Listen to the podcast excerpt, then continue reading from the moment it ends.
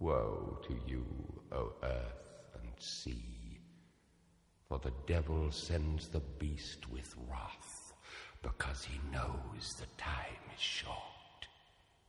Let him who hath understanding reckon the number of the beast, for it is a human number. Its number is 666.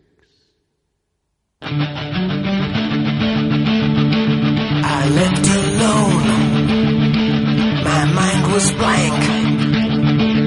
I needed time to think to get the memories from my mind. What did I see? Can I believe that what I saw that night was real and not just fantasy?